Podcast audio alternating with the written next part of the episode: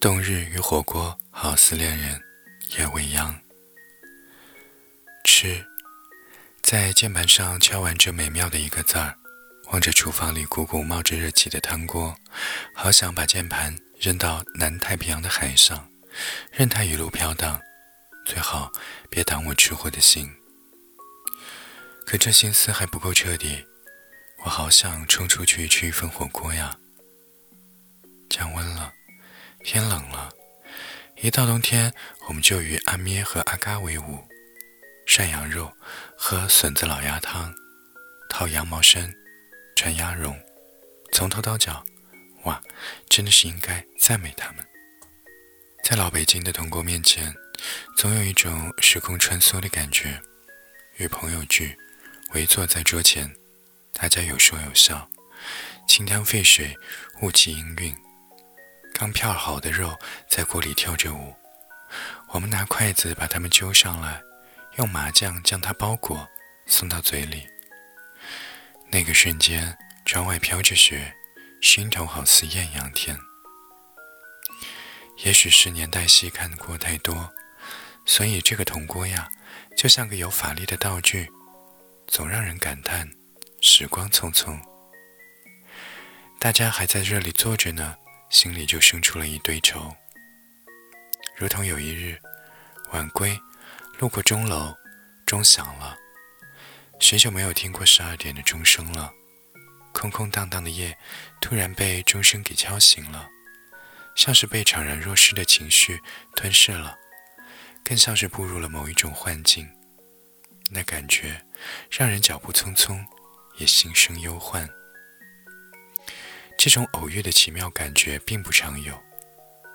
仔细想来，还真是生年不满百，常怀千岁忧。最逍遥自在的，莫过于量足味美的鸳鸯火锅。红汤早已沸腾，清汤还是温热，像热情与冷静是两个朋友，在不同的时间存在。心急的在红汤里烫一些牛肉、羊肉，往清汤里扔一些蔬菜，饮食顺序全凭一时兴起。将高热量的担忧抛之脑后，这一刻只想要大快朵颐。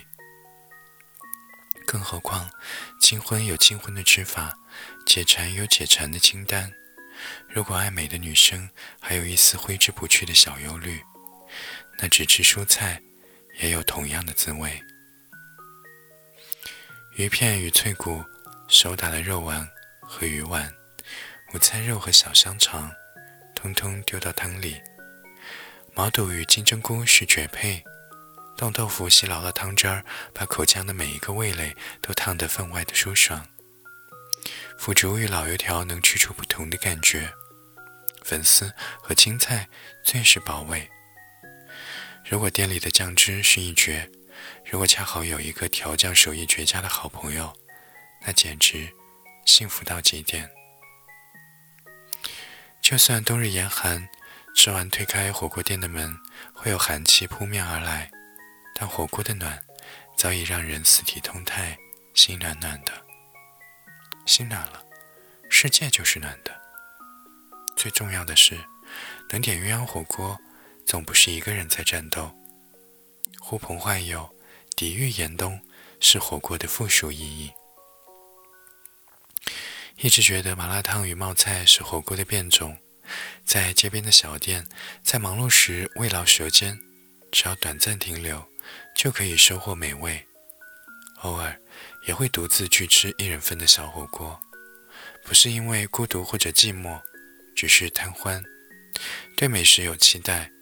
我有一些朋友，他们一开始理解不了吃火锅的乐趣，但在我的带动下，也成了他们的拥护者。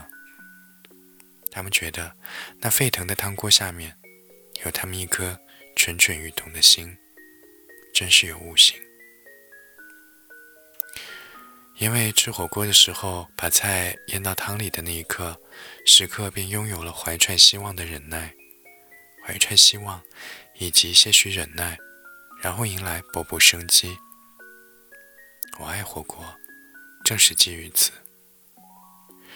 虽然很多事情都藏着这样的小道理，但是能够随时享受收获快乐，以及能够及时分享的，当属火锅。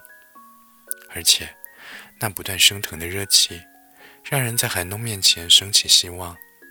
于是，在我心里，他与冬日是不二情侣。似朋友，如恋人。